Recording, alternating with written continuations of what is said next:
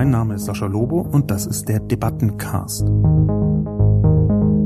Jeden Mittwoch erscheint meine Kolumne Die Menschmaschine auf Spiegel Online. Die Redaktion sucht mir dann eine Handvoll Kommentare, vor allem aus dem Spiegel Online Forum raus, und hier im Debattencast reagiere ich darauf. Allerdings sehe ich bei dem mangelnden Ausbau der digitalen Infrastruktur in Deutschland noch eine weitere Komponente, die mir in Ihrem Beitrag weitgehend fehlt. Der Bürger. Bin ich eigentlich der Einzige, der Lobos regelmäßige Klagen über die hiesige Internetgeschwindigkeit in keinster Weise nachvollziehen kann? Es ist wirklich beschämend, was im Bereich Internetinfrastruktur in Deutschland passiert. Das klingt in erster Linie sehr trocken und nach einem Luxusproblem. Doch hier geht es um so vieles, was für uns von Wert ist. Hallo und herzlich willkommen zu einer neuen Ausgabe des Debattenpodcasts. Heute zum Thema missglückter Breitbandausbau. Warum ist das Internet in Deutschland so langsam? Zwei Dinge möchte ich zu Beginn vor der Zusammenfassung sagen. Zum einen eine Art Disclosure, das ich äh, nochmal in den Vordergrund stellen möchte. Es geht heute auch vorrangig um die Firma Telekom, die Deutsche Telekom AG und im Hintergrund ebenso um Vodafone. Mit beiden Unternehmen habe ich eine spezielle, auch persönliche Beziehung. Ich möchte deswegen ganz offen sagen, ich habe für beide Firmen schon freiberuflich gearbeitet. Zwischen 2005 und 2008 habe ich mehrere verschiedene Aufträge für die Telekom ausgeführt im Eventbereich, im Kommunikationsbereich, im Werbebereich, äh, Vorträge.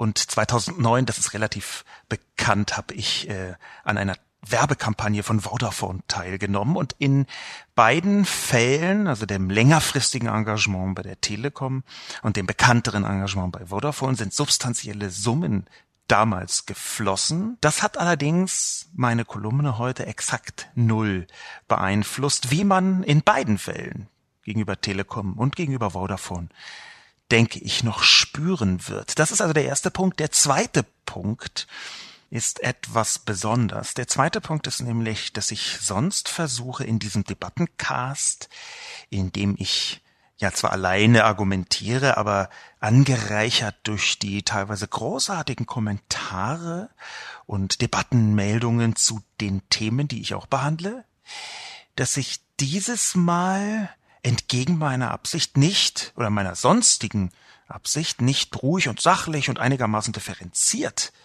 versuche, mich dem Thema zu nähern, sondern heute möchte ich emotionaler podcasten, ausnahmsweise.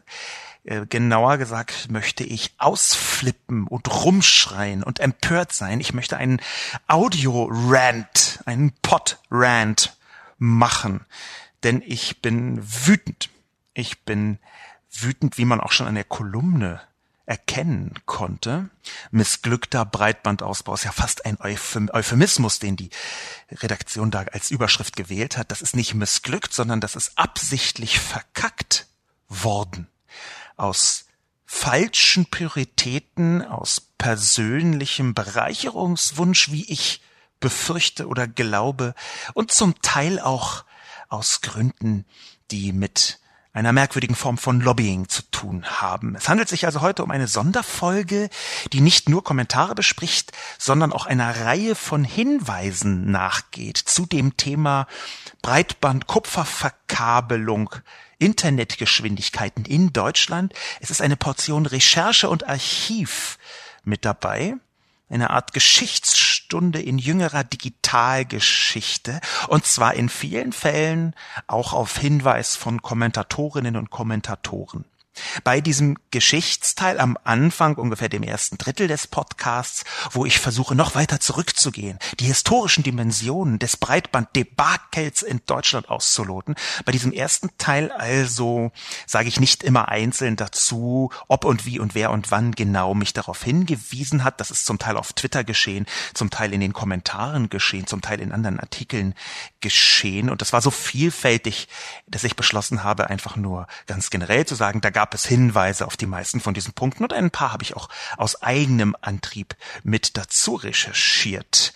Zunächst jedoch wie immer die Zusammenfassung. Was für eine überraschende Nachricht. Der Europäische Rechnungshof geht davon aus, dass Deutschland seine Breitbandziele bis 2025 nicht einhalten kann. Das ist zu überraschend, weil Deutschland ja in den letzten Jahrzehnten immer gezeigt hat, dass es immer ganz weit vorne ist, wenn es um flächendeckendes Breitbandinternet geht. Spaß beiseite, denn Spaß macht das schon lange nicht mehr. Auch Sascha Lobo nicht, der eigentlich gehofft hatte, nicht mehr über dieses Thema schreiben zu müssen. Die Nachricht war allerdings ausschlaggebend für eine Kolumne, in der er nochmal erklärt, inwiefern die Regierung der letzten 10 plus x Jahre ständig neue Ziele versprachen, doch sie nie einhalten konnten. Ein paar Beispiele. 2009 wurde Breitband für alle versprochen, und zwar schon für 2010. Das wurde natürlich wieder einkassiert, denn in dem Jahr hieß es dann 50 Mbit pro Sekunde für jeden bis 2014. Ein Jahr später stellte man lieber 2018 in Aussicht. 2015 hieß es nochmal, bis 2018 gibt es wirklich Breitband für alle. Mittlerweile schreiben wir das genannte Jahr und die neue Bundesregierung wollte es zumindest bis 2025 schaffen. Nun wird wohl auch das nichts. Der Grund dafür, meint Sascha Lobo, liegt allein bei dem halb privaten Unternehmenskonstrukt der Telekom und der Technik namens Vectoring. Dies ist ein technischer Trick, mit dem man alte Kupferkabel noch etwas länger am Leben hält, etwas höhere Bandbreiten über sie verschicken kann. Allerdings ist damit nie wirklich schnelles Gigabit-Internet möglich, dafür braucht es Glasfaser. Doch die Telekom gehört zu einem Drittel dem Staat und dadurch hat sie auch einen besonderen Lobbyzugang zur Regierung. So wird seit Jahren immer wieder das Vectoring angepriesen, beziehungsweise möchte das Unternehmen erstmal die hohen Kosten amortisieren, die ihnen durch diese Technik und die alten Kupferkabel entstehen und entstanden sind. Dadurch wird aber nicht weiter in Glasfaser investiert, wodurch die Versprechen einfach nicht eingehalten werden können. Das drittelstaatliche Unternehmen Telekom entspricht einer Konstruktion, die weder Fisch noch Fleisch ist. Nicht Staatsunternehmen mit unmittelbarer Infrastrukturverantwortung, nicht Privatunternehmen mit Marktnotwendigkeit. Die letzten X Bundesregierungen hatten nie eine Breitbandstrategie. Es war immer Breitbandfahren auf Sicht unter Berücksichtigung der Telekom ohne ernsthaftes Interesse für die Zukunft. Die vielen Versprechungen waren niemals ernst gemeint, sie waren ausschließlich, wirklich ausschließlich Situationskosmetik. Das ist der Hauptgrund für 15 Jahre Breitbandversagen der Bundesregierung. Die deutsche Breitbandinfrastruktur ist der Berliner Flughafen des Internets. Das deutsche Breitbanddebakel, vor dem wir heute stehen, vor dem Scherbenhaufen der digitalen Infrastruktur, vor dem wir heute fassungslos dastehen und jedes Jahr aufs Neue uns fragen, wie kann eigentlich eins der reichsten Länder der Welt, das zudem nicht überragend groß ist von der Fläche her und ansonsten eine vergleichsweise gute Infrastruktur hatte oder hat, wie kann ein solches Land so eine Zumutung von digitaler Infrastruktur sich auch nur trauen, der Bevölkerung anzubieten? Die Begründung liegt weit in der Geschichte muss man beinahe sagen. Die ersten Ausflüge sind ungefähr 40 Jahre her, die wir machen müssen. Wir müssen 40 Jahre grob zurückgehen, um präziser sagen zu können, wann hat eigentlich wie dieses Breitbanddebakel angefangen. 40 Jahre zurück, das ist Ende der 70er Jahre und tatsächlich gab es am 4. Januar 2018 exklusiv in der Wirtschaftswoche einen Artikel von einem Mann namens Jürgen Berke. Jürgen Berke hat diesen Artikel geschrieben, weil er im Archiv etwas gefunden hat. Er hat nämlich etwas gefunden, das eigentlich der damalige Bundeskanzler Helmut Schmidt bereits Ende der 70er bzw. Anfang der 80er sogar ganz konkret Deutschland zum Glasfaserland machen wollte.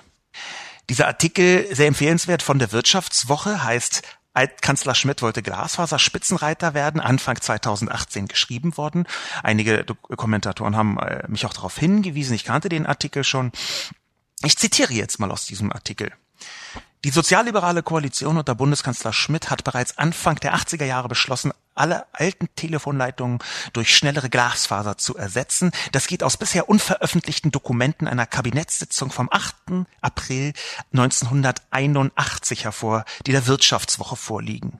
Wir haben also einen Plan gehabt. Konkret spricht Berke davon, dass es sich um einen in den Dokumenten erkennbaren 30-Jahresplan gehandelt hat. Ab 1985 sollte die Bundespost in jedem Jahr ein Dreißigstel des Bundesgebiets mit Glasfaser verkabeln. Das bedeutet, im Jahr 2015 wäre Deutschland, zumindest Westdeutschland, komplett mit Glasfaser versorgt gewesen, wenn man nur in dieser Geschwindigkeit weitergearbeitet hätte. Und diese Dokumente hat Jürgen Berke dankenswerterweise ausgegraben vor sechs Monaten ziemlich genau und hat auch die Frage, die naheliegende Frage beantwortet, was denn aus dem Projekt geworden ist. Aus dem Projekt ist die Wende geworden. Und zwar nicht die deutsche Wende. Ab 1989 konnte man eigentlich unter Wende nur noch diesen Vorgang verstehen, dass die DDR dann äh, irgendwann sich wieder vereinigen ließ. Bis in 1989 verstand man unter Wende die Situation, mit der Helmut Kohl 1982 an die Macht gekommen ist und Bundeskanzler wurde, als nämlich die FDP die Seiten wechselte. Das war quasi die geistig-moralische Wende, das muss ich mit zwölf Anführungszeichen sagen, aber in dieser Wende versagte das Projekt komplett. Interessanterweise hat nämlich Kohl, Helmut Kohl, der damalige Kanzler, völlig andere Prioritäten gesetzt. Zitat, die CDU wollte zuerst das Meinungsmonopol der öffentlich-rechtlichen Fernsehanstalten brechen und über TV-Kabel private Fernsehprogramme in Millionen von Haushalten bringen.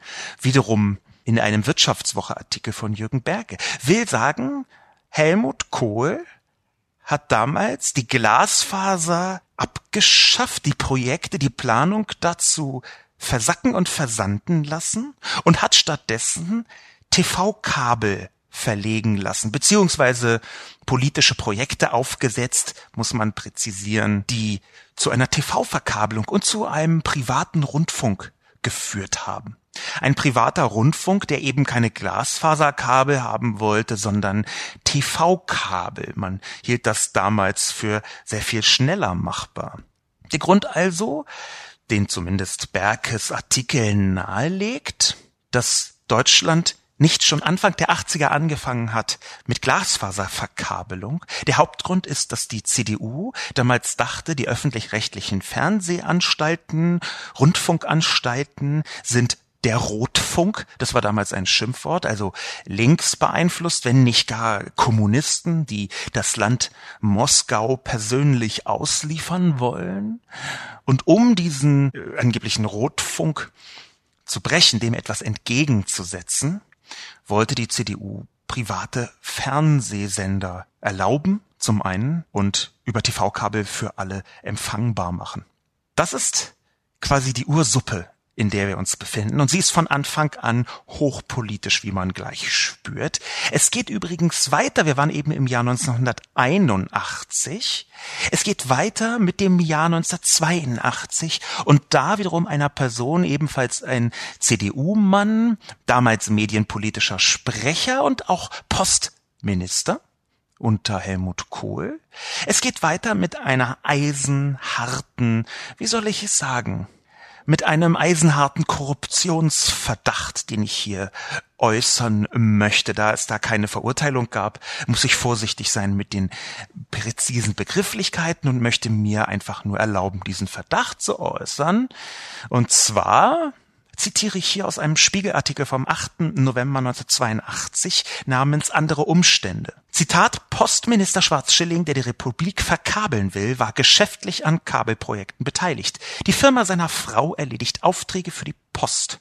Mit der Verkabelung, bisher ein Privileg der Bundespost, könnten 1983 durch private Firmen begonnen werden. Der Postminister Schwarz-Schilling ist mit dem Ludwigshafener Projekt seit Jahren vertraut. Unermüdlich hat er als Abgeordneter Lobby dafür betrieben. Höchst effizient, wie sich seine Unternehmerfreunde dankbar erinnern. Die PKK, damit ist das Kabelunternehmen gemeint, am 25. April 1980 ins Handelsregister der Stadt Bonn als GmbH eingetragen, wurde mit Unterstützung von Schwarz-Schilling, damals Geschäftsführer einer Batteriefabrik und medienpolitischer Sprecher der CDU gegründet. Sie, diese Firma PKK, tritt als Generalunternehmer für die profitable Kabelkommunikation auf, für die PKK-Mitgründer Schwarz-Schilling heute als Postminister die Trommel rührt. 1983 will er über den Etat der Bundespost eine Milliarde Mark in die Verkabelung investieren. Von einer Interessenkollision kann freilich keine Rede sein, behauptet PKK-Geschäftsführer Rump. Herr Schwarzschilling hat sich doch von der PKK getrennt. Der Politiker habe die Anteile Ende September, präziser wenige Stunden vor seiner Vereidigung als Minister abgetreten. Will sagen, Herr Schwarzschilling ist Postminister, möchte die ganze Republik verkabeln und ist total zufällig lange tief im Geschäft gewesen. Seine Frau war beteiligt an einer Firma, die Kupferkabel verlegt hat, beziehungsweise beteiligt war an einer Firma, die Kupferkabel verlegt. Im gleichen Kontext ist wenig später, am 31.01.1983, ein noch viel interessanterer und aussagekräftiger Artikel im Spiegel erschienen, überschrieben Verkabelung langfristig falsch. Ich zitiere den Spiegel von 1983. Auch konservative Postexperten beurteilen Schwarz-Schillings volle Fahrt nach vorne mittlerweile skeptisch. Des Ministers Pläne erscheinen ihnen teils überhastet, teils konzeptionslos, vor allem im Hinblick auf den Wandel, der sich in der Kabeltechnik vollzieht. Die Post kann nämlich vorerst nur herkömmliche Kupferkabel verlegen, während die Technologie der Zukunft, das Glasfaserkabel, zwar entwickelt ist, aber bis etwa 1986 noch Betriebs- und Anwendungstests durchlaufen muss. Schwarz-Schillings riskante Entscheidung, die Postmilliarden jetzt noch in Kupfernetze zu stecken, stieß sogar im fernen Japan auf Verwunderung. Dort werde es als langfristig falsche Weichenstellung gewertet, berichtete Blick durch die Wirtschaft, das ökonomische Fachblatt der FAZ, dass man anscheinend in Deutschland am Kupferkabel festzuhalten gedenkt und die neuen Systeme nicht auf die Glasfasertechnik abstellt. Zitat Ende der Spiegel 1983, Januar 1983, vor sagenhaften 35 Jahren. Vor 35 Jahren haben also Experten schon gesagt, wieso fangt ihr denn jetzt noch mit Kupfer an, wo doch eigentlich die Glasfaser vor der Tür steht. Und diese Erbschaft von Schwarz-Schilling, die man durchaus als, wie soll ich sagen, Interessenkollision werten könnte, diese Erbschaft wird bis heute aufrecht erhalten. Wir sind also seit Anfang der 80er durch politische Beschämtheiten mir fällt gar kein richtiges Wort ein, was möglichst geringe Justiziabilität entfaltet, durch Absurditäten, durch Dinge, über die man sich empören nicht kann, sondern muss, sind wir in einem Kupferkabelgefängnis gefangen. Und die Glasfaser, schon 1983 nach Meinung der Experten die Zukunft, wird hinten angestellt. Wir haben Stand 2017 laut Fiber to the Home Council Europe in Deutschland 1,6 Prozent Durchdringung mit Fiber to the Home in Deutschland gehabt. Deutschland ist damit auf Platz, ich glaube, 26 von 27 und immerhin erstmals über die Messbarkeitsgrenze von einem Prozent hinaus gelangt. Im Jahr 2017 veröffentlichte Daten. Das also die Spätwirkung. 1984 hat der Spiegel sogar noch mal ein eigenes Titelbild zu Schwarzschilling gemacht. Kurzschluss im großen Kabelding. Aber gehen wir mal ein bisschen weg von Herrn Schwarzschilling und seinen Merkwürdigkeiten, was das eigene Profitieren von Postmilliarden angehen könnte. Und gehen zum nächsten historischen Punkt, nämlich der Privatisierung der Telekom, die unter Helmut Kohl in den 90ern vollzogen worden ist, begonnen worden ist und dann in mehreren Schritten vollzogen worden ist. Der erste Börsengang der Telekom war am 18. November 1996. Da wurde, das wissen vielleicht die Älteren noch, die T-Aktie, die Telekom-Aktie, als Volksaktie inszeniert. Es gab eine riesige Werbekampagne mit Manfred Krug, eine regelrechte Aktien-Euphorie, jedenfalls sagen wir mal für deutsche Verhältnisse, ist ausgelöst worden. Danach gab es auch verschiedene Klagen, weil wenig überraschend. Die nachfolgenden zwei Börsengänge der Telekom im Umfeld der New Economy äh, gewisse äh, Schwierigkeiten mit sich gebracht haben. Der zweite Börsengang äh, erfolgte am 28. Juni 1999 und der dritte am 19. Juni 2000, als schon so sanft spürbar war, Die ersten Pleiten waren im Mai 2000 in der New Economy zu sehen, Bu.com, um präzise zu sein, als schon seicht spürbar war, hm, da geht was etwas schief. Und da hat die Telekom im, zunächst ihren zweiten und dann ihren dritten Börsengang in dieser New Economy Internet-Euphorie hochgeprügelt, die ich auch aus der Nähe äh, teilnehmend beobachtet habe. Der Punkt ist, dass durch diese Börsengänge die merkwürdige Struktur der Deutschen Telekom AG entstanden ist. Dieses nicht Fisch, nicht Fleisch, dieses Worst of both worlds, diese merkwürdige Konstellation, ein drittelstaatliches Unternehmen zu haben. Also ein Unternehmen, das nicht ganz staatlich ist und das aber auch gleichzeitig nicht wirklich privat agieren kann. Das gilt übrigens nicht nur im Bereich Infrastruktur, sondern auch in vielen anderen Details des Konzerns. Ein besonders merkwürdiges Detail und interessantes Detail habe ich rausgesucht. Im Jahr 2017 arbeiteten bei der Telekom zum Beispiel noch 16.000 Beamte. Die Telekom gehört ja zu den sogenannten Postnachfolgeunternehmen. Bei der Postreform 2 wurden ähm, die Unternehmen, die zuvor bei der Bundespost natürlich irgendwie in Beamtenstrukturen äh, agiert haben, umgewandelt in AGs, in Aktiengesellschaft und dabei mussten auch die Beschäftigten irgendwie umgewandelt werden. Das ging aber nicht immer und mit allen und also gibt es Privatunternehmen bis heute, wo noch Beamte drin sind. Es wurde zum Beispiel das Gesetz beschlossen namens Bitbestruktg, ähm, 27.12.93. Das ist das Gesetz zur Verbesserung der personellen Struktur beim Bundeseisenbahnvermögen und in den Postnachfolgeunternehmen. Das ist insofern interessant, als es da eine ganz äh, lange Zeit noch Titel gab wie Fernmelde-Obersekretärin. Worauf ich aber hinaus möchte, ist, dass irgendwann dieses Privatunternehmen Telekom angefangen hat, die Beamten zu betrachten als merkwürdige Fremdkörper und sie auch in toto, na, ich würde jetzt nicht sagen diskriminiert hat, aber schon mit schalem Blick angeschaut hat und sie, wenn man das mal von außen beurteilt, loswerden wollte. Ex-Beamte der Telekom bzw. Beamte innerhalb der Telekom können noch bis 2020 mit 55 Jahren in den Ruhestand gehen bei mehr oder weniger vollen pensionsentsprechenden Bezügen. Unter anderem deshalb hatte die Telekom, äh, ich zitiere hier das Handelsblatt von 29.05.2017, Mehrkosten von bis zu 400 Millionen Euro in einem Jahr. Wenn man mit Telekom-Leuten sprach, wollten die dann auch vor einigen Jahren immer noch die Beamten möglichst äh, loswerden, wieso auch immer, das müssen sie selber wissen. Aber da gibt es also eine ganze Vielzahl von merkwürdigen Ver Kettungen und Verbindungen, wo die Telekom nicht Fisch noch Fleisch ist. Und das ist auch genau die Essenz von dem, was das mit eins der größten Probleme angeht. Denn die Telekom fühlt sich immer genau dann wie ein halbstaatliches Unternehmen, wenn ihr in den Kram passt. Und immer genau dann wie ein privatwirtschaftliches Unternehmen, wenn es ihr auch in den Kram passt.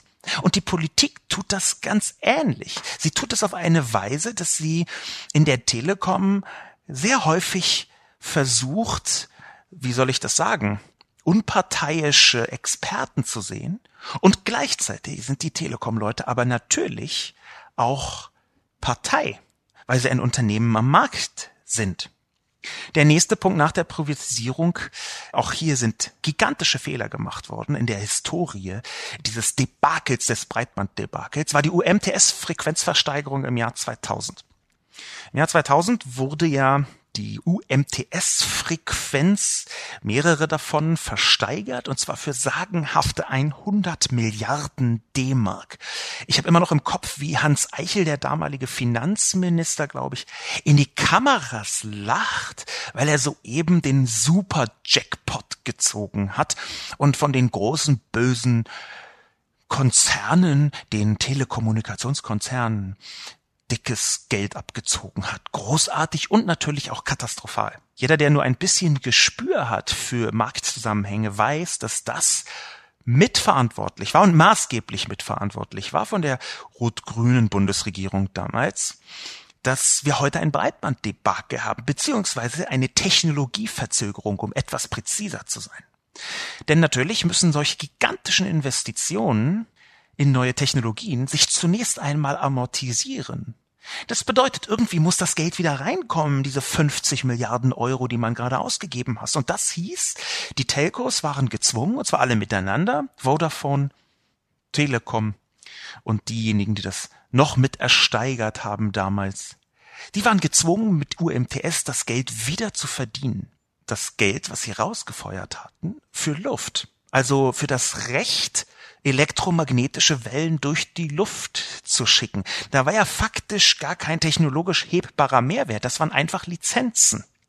Und daraus hat sich eine regelrechte Kaskade der Technologieverzögerung ergeben. Dadurch ist gewissermaßen ein Mechanismus in die Telcos eingebaut worden, dass sie jede neu eingeführte Technologie immer bis zum letzten Moment auswringen müssen.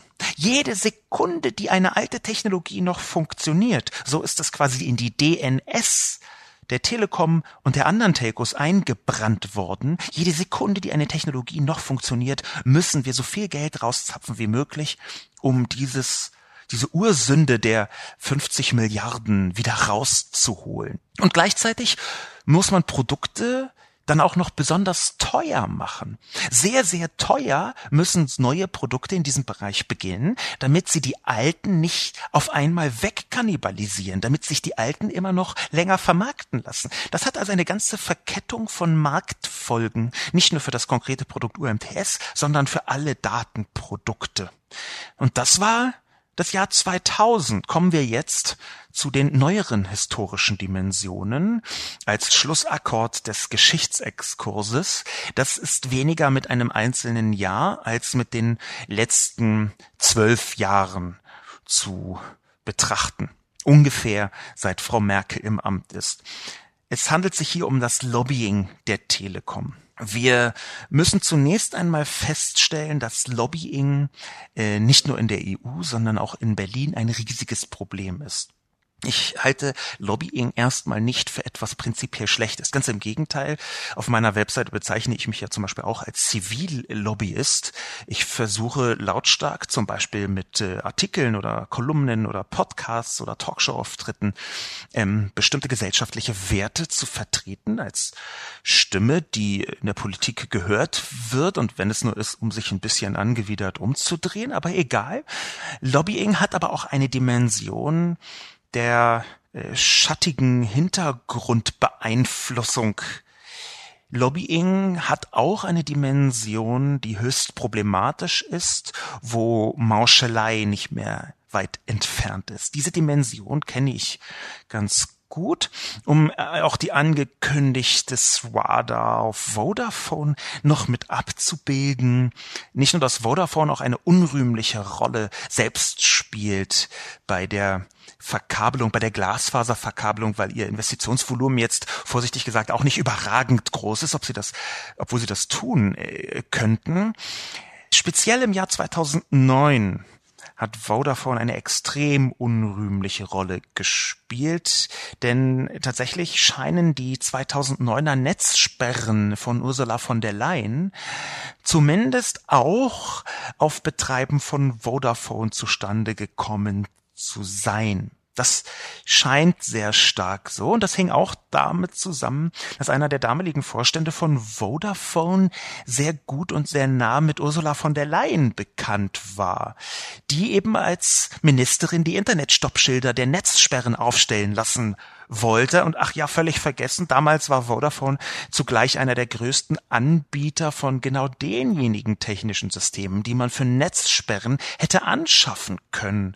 Für Zensurinfrastrukturen also. Auch damals ließ sich schon ein extrem ungünstiger gesetzlich schmierlappiger Einfluss großer Telekommunikationskonzerne, in diesem Fall Vodafone, auf die Politik erkennen.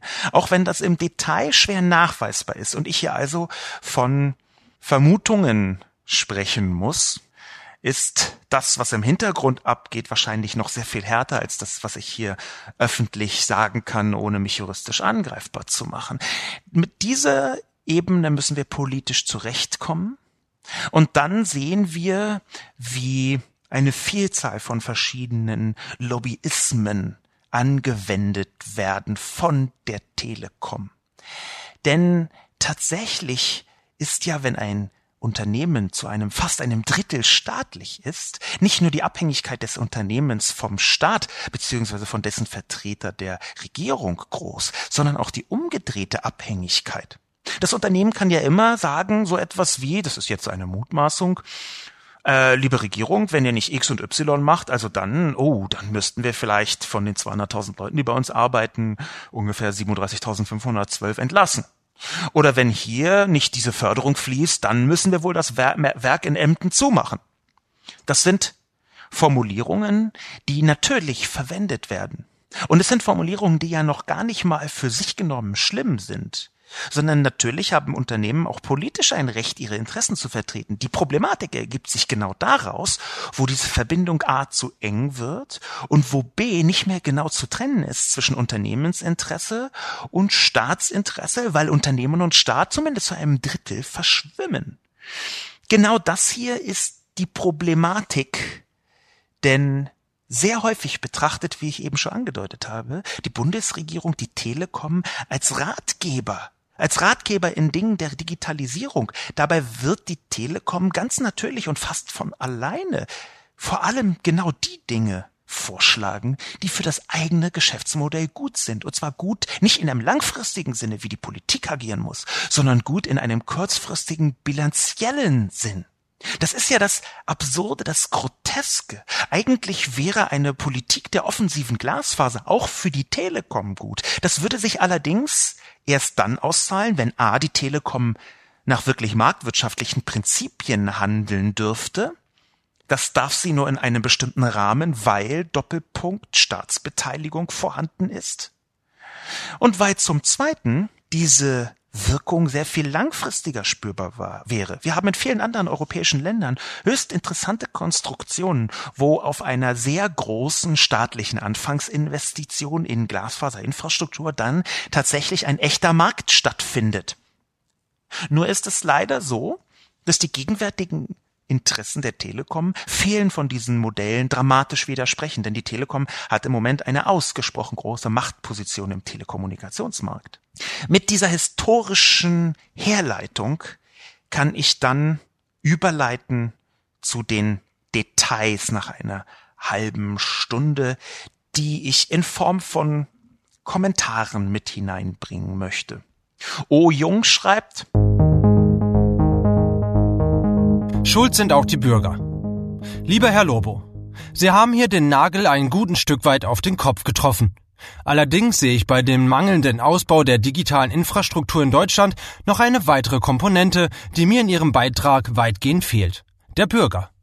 Denn noch immer hält sich neben der Geiz ist geil Mentalität, schnelles Internet sollte möglichst nichts kosten, auch die weit verbreitete Meinung, dass man Bandbreiten von über 50 Mbit ohnehin nicht sinnvoll nutzen könne. Hier fehlt vielen, insbesondere älteren Menschen, die notwendige Vorstellungskraft und auch der nötige Weitblick für die digitale Zukunft.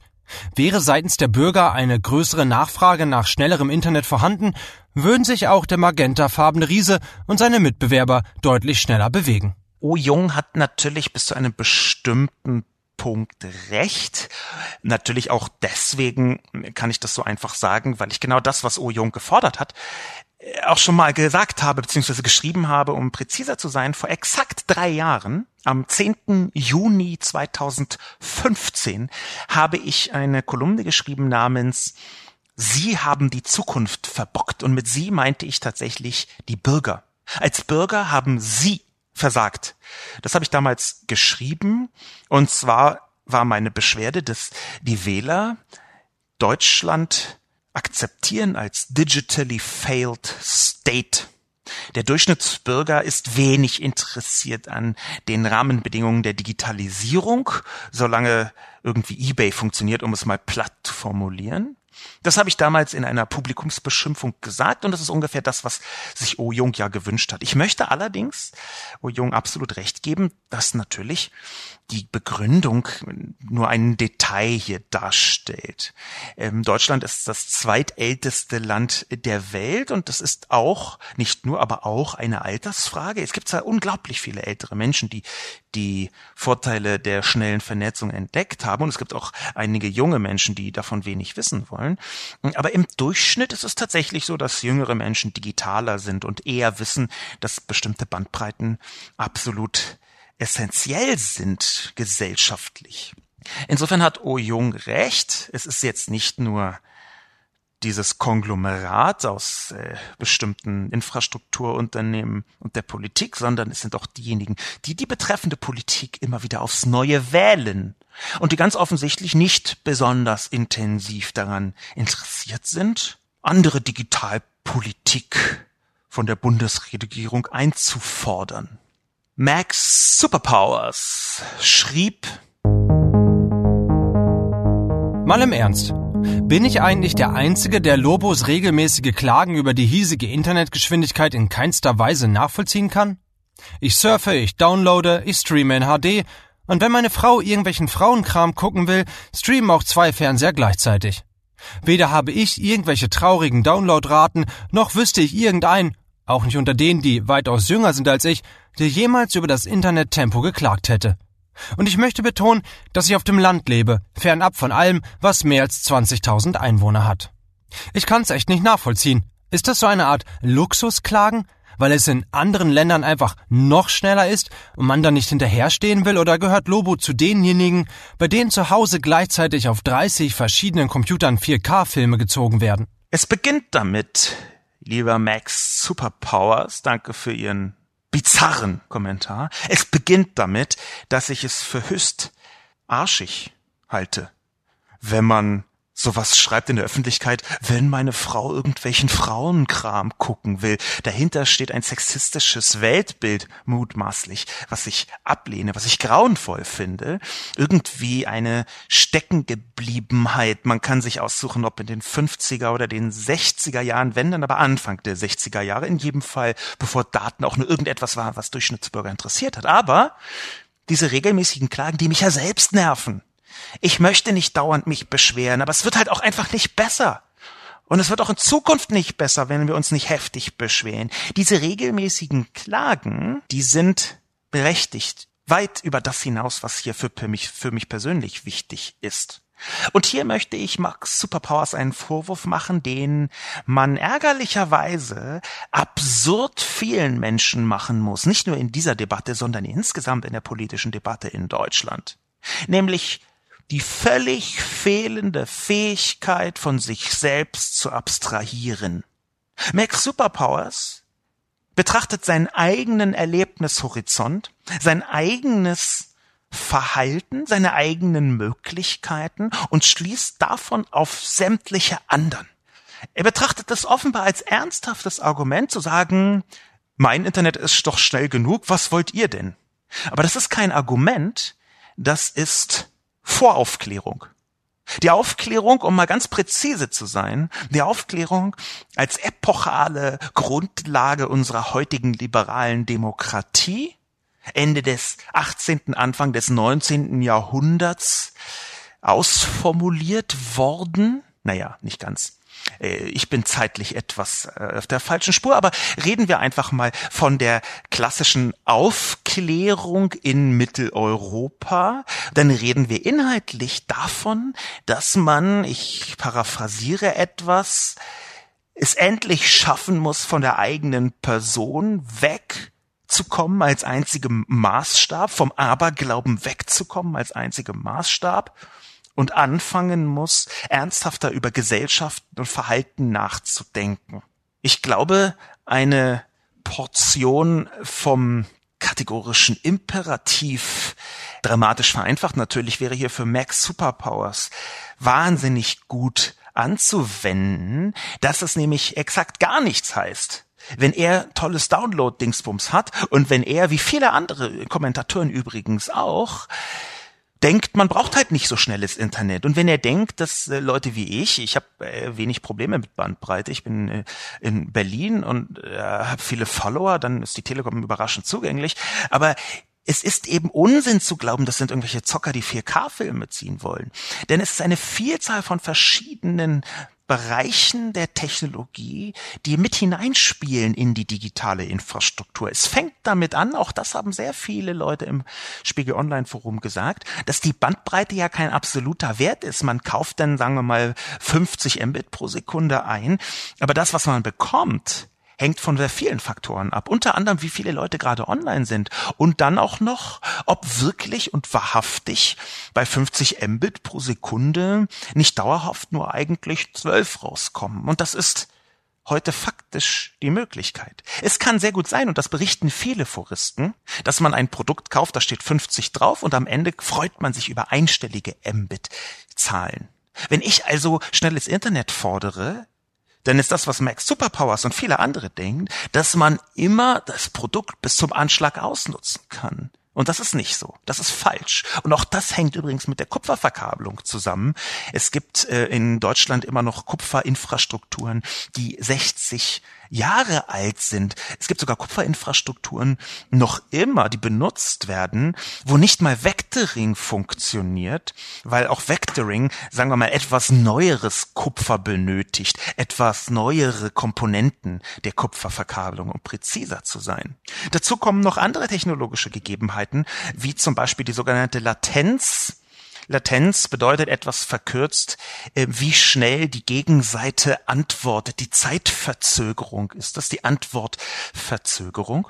Und es gibt einen Zusammenhang, keinen direkten, aber einen Zusammenhang zwischen der Qualität der Infrastruktur, der Bandbreite, der Internetgeschwindigkeit, die man hat und der Antwortzeit. Es gibt nun aber eine ganze Reihe von Anwendungen, vor allem in Unternehmensbereichen, die erfordern ein unmittelbares, direktes Daten hin und her. Also ein sogenanntes Ping-Signal. Damit kann man ähm, in solchen Infrastrukturen messen, wie schnell zum Beispiel ein Server antwortet. Ein sogenanntes Ping-Signal muss schneller sein als, sagen wir, fünf Millisekunden, eine kürzere Dauer haben als fünf Millisekunden, damit bestimmte Anwendungen überhaupt machbar sind. Auch das hängt unmittelbar zusammen mit der Art und Weise der Infrastruktur. Das heißt, wenn man sich festhält wie Mac Superpowers an, schnelles Internet braucht man nur für Filme, dann ist man schon rein faktisch technologisch auf der völlig falschen Seite. Es gibt eine Vielzahl von Anwendungen, gerade für Unternehmen, die überhaupt erst dann funktionieren, wenn man eine solide Bandbreite mit einer guten Infrastruktur hat. Und die Art und Weise, wie hier drauf geguckt wird, garantiert, dass in Zukunft auf dem Land und in kleinen Städten, in Gewerbegebieten vor mittelgroßen und sogar vor Großstädten sich Firmen gar nicht mehr niederlassen können. Ich bin regelmäßig in Deutschland unterwegs und spreche mit verschiedenen Unternehmen, die dann zum Beispiel kurz vor Würzburg in der Nähe von Schweinfurt oder bei Paderborn, ein paar hundert Meter von der Stadtgrenze entfernt, mit zwei ISDN-Leitungen zurechtkommen müssen. Das ist die Realität. Und das ist die Realität in einem Land, was lange Zeit für die Infrastruktur weltberühmt war. Autobahn als Stichwort. Ich glaube, dieses Gejammer, diese Klage, die ich hier regelmäßig führe, ist eine, die stellvertretend für eine Vielzahl von verschiedenen Menschen und Unternehmen stattfindet und die auch absolut berechtigt ist und auch berechtigt sein wird. Es geht hier nicht um 4K-Filme, die man irgendwo zieht, sondern einfach um die Zukunftsfähigkeit des Landes. Inspiriert 71 schreibt Vectoring ist keine Sackgasse, sondern bis 250 Mbit pro Sekunde ein vernünftiger Ausbauschritt, denn Glasfaser liegt dann ja bereits bis zum Verteilerkasten in der Nähe. Der nächste Schritt kann dann schnell realisiert werden. Die letzte Meile in Kupfer durch Glasfaser ersetzen. Unterirdisch und oberirdisch verlegte Glasfaser bis zum Teilnehmeranschluss. Dann gibt es Geschwindigkeiten von 1 bis 2 Gigabit pro Sekunde und gut ist. Alles andere ist Panikmache. Inspiriert 71 argumentiert auffällig telekomhaft bis in die Formulierung hinein. Ich kann hier nichts unterstellen, weil ich das nicht überprüfen kann. Aber diese Argumentationsschiene, die kenne ich auch von den Lobbyisten der Telekom. Einen davon ähm, kenne ich ein bisschen, wir haben uns häufiger getroffen, einen Mann namens Wolfgang Kopf. Das ist der Leiter des Zentralbereichs Politik und Regulierung der Deutschen Telekom AG in Bonn seit November 2006. Ich habe Wolfgang Kopf häufiger getroffen bei verschiedenen Veranstaltungen und ich äh, schätze ihn. Er ist ein sehr sachkundiger und sehr interessanter Gesprächspartner. Wir haben uns, glaube ich, häufiger auf irgendwelchen IT-Gipfeln getroffen. Und im direkten Gespräch mit Wolfgang Kopf ist sehr gut zu spüren, dass seine Perspektive immer mal hin und her pendelt zwischen dem fast staatlichen infrastrukturverantwortlichen Unternehmen Telekom, das die Expertise der Bundesregierung bereitstellt, weil sie im Unternehmen vorhanden ist und diesem privaten Unternehmen, das ein ganz knallhartes wirtschaftliches Interesse vollkommen zu Recht schon im Namen der Aktionäre hat. Dieser Herr Kopf, den ich wie gesagt sehr schätze, der formuliert fast ganz genau so. Der formuliert fast ganz genauso wie inspiriert 71, nämlich, ja, also, Vectoring ist ja praktisch Glasfaser, denn Glasfaser muss dann bis zum Verteilerkasten gelegt werden. Und dann der nächste Schritt, der geht relativ schnell. Herr Kopf argumentiert mir gegenüber auch mit solchen Dingen wie, ähm, wir haben im Moment gar nicht genug Tiefbaukapazitäten, um überall Glasfaser zu legen. Das sind alles Argumente, die aus meiner Sicht die Versäumnisse verdecken sollen der letzten, wir haben es ja am Anfang des Podcastes gehört, 40 Jahre der letzten 40 Jahre, 1983 schon, ist 35 Jahre, wenn ich jetzt mal ganz ernsthaft äh, die, die Zahl konkretisieren, 1983 schon, sagen Experten, Glasfaser ist die Zukunft. Und jetzt kommen immer noch Leute mit Vectoring und noch Super Vectoring um die Ecke. Und Vectoring ist keine Sackgasse, behauptet inspiriert 71, aber ich führe ins Feld dagegen den Bericht, der ist verlinkt in meinem Artikel, vom Europäischen Rechnungshof, wo die Experten sich genau dieses Themas angenommen haben. Die Argumentation, Vectoring ist eine Sackgasse, kommt also nicht nur von mir, sondern auch vom Europäischen Rechnungshof und in Klammern nebenbei von jeder Menge anderer Leute. Dazu kommt übrigens, dass inspiriert 71 wohlweislich bis 250 Mbit pro Sekunde geschrieben hat. Vectoring ist eine Technologie, die viel mit äh, theoretisch erreichbaren Geschwindigkeiten arbeitet. Ich kann das in der technischen Tiefe vielleicht mal versuchen, präziser zu erklären. Im Vectoring, dafür braucht man vor allem im Verteilerkasten eine zentrale Kontrollinstanz, weil man bei den Kupferkabeln mit speziellen Anwendungen versucht, die Störungen bei der Datenübertragung zu reduzieren. Vectoring funktioniert konkret so, dass man die Abschirmung von Kabeln, die häufig nicht besonders gut ist, mit technischen Tricks versucht zu umgehen. Das bedeutet, dass man auf Kabeln viel schnellere Geschwindigkeiten realisieren kann, weil man sich nicht so stark um das sogenannte Übersprechen kümmern muss. Das Übersprechen entsteht, wenn ganz viele Kupferkabel nebeneinander langgeführt werden und wo dann aus den elektromagnetischen Wellen, die durch die Kupferkabel geführt werden, eine Art Echo in den Kabeln drumherum entstehen. Diese Störungen wurden bisher bekämpft mit einer Technologie, die deutliche Geschwindigkeitseinbußen mit sich gebracht hat und Vectoring hebt gewissermaßen dieses Übersprechen auf. Aber es hängt von einer Vielzahl von verschiedenen technischen Elementen, Hardware, Software, konkrete verlegte Infrastruktur, Qualität der Kabel, Dämmung, Abschirmung, elektromagnetische Quellen in der Umgebung ab ob tatsächlich 250 Mbit erreicht werden kann. Faktisch ist die Geschwindigkeit A sehr viel geringer zum einen und B wird sie dramatisch instabiler in dem Moment, wo die Entfernung zunimmt.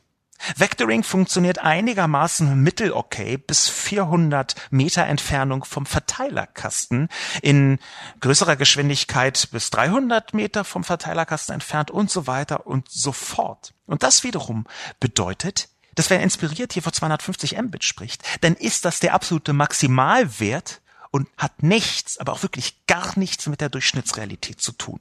Und auch das ist wahnsinnig häufig in den Argumentationen der Telekom und übrigens auch der anderen Anbieter zu finden. Es ist überhaupt nicht so, dass die Telekom hier besonders negativ heraussticht. Sie tut es bloß in diesem Aspekt. Die Telekommunikationskonzerne sind in der Welt der digitalen Vernetzung sehr viel eher Teil des Problems als Teil der Lösung, und zwar in toto. Das hängt an einer ganzen Reihe von Themen, aber bis hin zur Netzneutralität, die die Telekom und stärker noch Vodafone erbittert bekämpfen, bis hin zur Netzneutralität haben viele der Telcos einen Blick auf die digitale Welt, der extrem kontraproduktiv ist. Auch deswegen muss man sehr empfindlich sein gegen die Argumentation der großen Telcos. Basme schreibt in diesem Kontext, der eigentliche Grund ist meiner Ansicht nach, dass die Deutsche Telekom AG, Vodafone etc. gar kein Interesse am Glasfaserausbau haben, weil der Regulierer vorschreibt, dass die Infrastruktur den jeweiligen anderen Anbietern zur Verfügung gestellt werden muss. Solange kein Anreiz für Unternehmen geschaffen wird, ihren FTTH-Rollout, also die Glasfaser voranzutreiben, wird Vectoring als Ultima Ratio verkauft. Und Neuland wird immer größer. Ich bedanke mich sehr für Basmes Kommentar. Das ist in der Tat richtig, wenn man das ein bisschen vereinfacht beschreibt, ist ein großer Teil dieses Debakels, noch großer, ein großer Teil des Fehlverhaltens, sowohl von der Telekom wie auch von Vodafone, die beschämend wenig in Glasfaser investieren. Die kaufen immer mal ein paar Firmen dazu, aber aktive Infrastrukturinvestitionen ist da gering. Ein großer Teil der Begründung dafür ist, dass die politische Regulierung bestürzend schlecht ist. Und zwar bestürzend schlecht an ganz vielen Details, die änderbar wären. Und sogar änderbar wären ohne größeres Getöse. Einer der äh, Kommentatoren schrieb vollkommen zu Recht, dass in Schweden man kurzerhand gesagt hat, wir sind ein großes Land, nicht viele Einwohner, wir müssen hier eine Gasfaserinfrastruktur verlegen. Was machen wir also? Wir erlauben den Leuten in Abwasserkanälen Glasfaser zu verlegen. Da machen wir einfach ein Wasserdichtsiegel drauf, bisschen platt formuliert, die Kabel müssen eh wasserdicht sein und können ab sofort in Wasserkanälen, in Abwasserkanälen einfach Glasfaser verlegen. Zack, fertig. In Deutschland ist das extrem schwierig, sowas zu tun. Die Administration ist viel komplexer. Es ist in der Regel sogar so, dass die Unternehmen sich gegenseitig spinnefeind sind und der Gesetzgeber daran gar nichts ändert, obwohl er es könnte, so dass, wenn in einer Straße Glasfaser verlegt wird, auch das ist eine regelmäßige Rückmeldung von Leserinnen und Lesern, wenn in einer Straße Glasfaser verlegt wird, dann wird im Januar das Ding von der Telekom aufgestemmt, die ganze Straße und die verlegen ihr Kabel. Dann kommt im März Vodafone, die Straße wird nochmal aufgestemmt und die verlegen ihre Kabel. Und dann kommt nochmal ein Stadtwerk oder ein Regional Signalanbieter und verlegt auch nochmal ein Kabel. Anstatt dass der Gesetzgeber sagt, in dem Moment, wo man plant, eine Straße aufzustemmen, muss man bei der Bundesnetzagentur melden, guten Tag, wir verlegen Kabel und dann haben alle andere die Möglichkeit, gegen eine entsprechende Beteiligung die Kabel selbst mit reinzulegen. Das wäre eine vergleichsweise simple Maßnahme. Wird sie getan? Nein. Warum? Weil das überbürokratisierte System in Deutschland wahnsinnig hinderlich ist. In anderen Bereichen ist es gut, in diesem Bereich ist es katastrophal, gerade was die Bauregulierung angeht. Wir haben eine Reihe von verschiedenen Punkten, die regulativ beschämend schlecht gelöst worden sind. Bis hin zu dem Punkt, dass natürlich die Glasfaserförderung in Deutschland bedrückend, bitter schlecht ist. Und bitter schlecht hat einen ganz konkret messbaren Wert in der Größenordnung. Dieser Wert ist vor einigen Monaten herumgegangen, als nämlich bekannt geworden ist, was in der letzten Legislaturperiode so an Förderung geflossen ist. Das Bundesministerium, das zuständige BMVI, hat 2017, also für digitale Infrastruktur das zuständige Ministerium, hat 2017 ein Dreißigstel der eingeplanten Breitbandförderungsausbaugelder ausgeben können. In Zahlen, das BMVI hat 2017 22 Millionen 450.000 Euro ausgezahlt von 689 Millionen 204 241.000 Euro. 2016 sah es gar nicht viel besser aus. Da war man nämlich nur 5 Millionen Euro losgeworden von 400 Millionen bereitgestellten Euros. Diese Zahlen hat der Journalist Falk Steiner recherchiert und am 13. Februar 2018 auf Twitter veröffentlicht. Diese echt krassen Zahlen. Wie kommen die zustande? Die kommen so zustande, dass die Förderung beim entsprechenden Bundesministerium unter CSU-Leitung so kompliziert war, so vielschichtig war, so nervig und doof war, dass man sogar geschenktes Geld bei den Kommunen nicht haben wollte oder nicht beantragen konnte. Wenn man es so schwer macht, dann geht das weit hinaus über mal einen unglücklichen Tag. Dann geht das vor allem auch deswegen weit hinaus über einen unglücklichen Tag, weil wir eine ganze eben schon beschriebene Historie des Versagens gehabt haben, die zu diesem Breitbanddebakel geführt haben. Ich freue mich sehr, dass Basme gesagt hat, dass wir einen massiven Anreiz für Unternehmen brauchen. Ich habe auf der Telekom rumgehackt und da bin ich gerne dabei, das nochmal zu tun. Ich bin gerne dabei, auch die Verfehlungen von Vodafone, die aus meiner Sicht im Moment im Marketingbereich dramatisch überversprechen, was sie dann am Ende vielleicht doch nicht so intensiv leisten können. Ich bin gerne bereit, auf den allen rumzuhacken. Ich muss aber auch immer wieder in den Vordergrund holen, ich glaube, dass der Breitbandmarkt, die digitale Infrastruktur nicht alleine von Unternehmen in Deutschland leistbar ist. Ich glaube, der Staat muss da massiv reingehen mit einem Glasfaserpfennig, meinetwegen, so wie es früher mal einen Kohlepfennig gab, wo der Staat die digitale Infrastruktur auf eine Weise fördert, dass überhaupt erst sinnvoll ein Markt entstehen kann. Vielen Dank also für diesen Hinweis von Basme auf Anreize für Unternehmen. Im Schlussakkord möchte ich Philipp Bearzens Kommentar hineinnehmen. Zuallererst einmal vielen Dank für die ausführliche Zusammenfassung der letzten Jahre. Es ist wirklich beschämend, was im Bereich Internetinfrastruktur in Deutschland passiert. Das klingt in erster Linie sehr trocken und nach einem Luxusproblem. Doch hier geht es um so vieles, was für uns von Wert ist. Soziale Teilhabe über Social Media, die Stärkung von mittelständischen Unternehmen im Internet und damit auch der Mittelschicht, da sie so deutschlandweit gründen können und sie keinen eigenen Anschluss legen lassen müssen. Eine gemeinsame Kultur über digitale Zeitungen, YouTube und Mediatheken. Über Homeoffices kann man Pendelstress reduzieren, Menschen Inklusion ermöglichen und ökologisch nachhaltig sein. Das deutschlandweite Breitband ist mittlerweile eine Notwendigkeit für viele dieser Punkte. Auf die Regierung kann man sich in diesem Punkt nicht verlassen. Ich befürchte schon den Breitbandausbau bis 2030. Aber was kann man machen? Es betrifft so viele Lebensbereiche von uns, dass wir darauf nicht warten können. Wo doch gerade so viel über einen Untersuchungsausschuss geredet wird, wäre ein U-Ausschuss digitale Infrastruktur vielleicht eine Möglichkeit? Ich bin mir da auch nicht sicher, aber rumsitzen und Tee trinken will ich nicht mehr.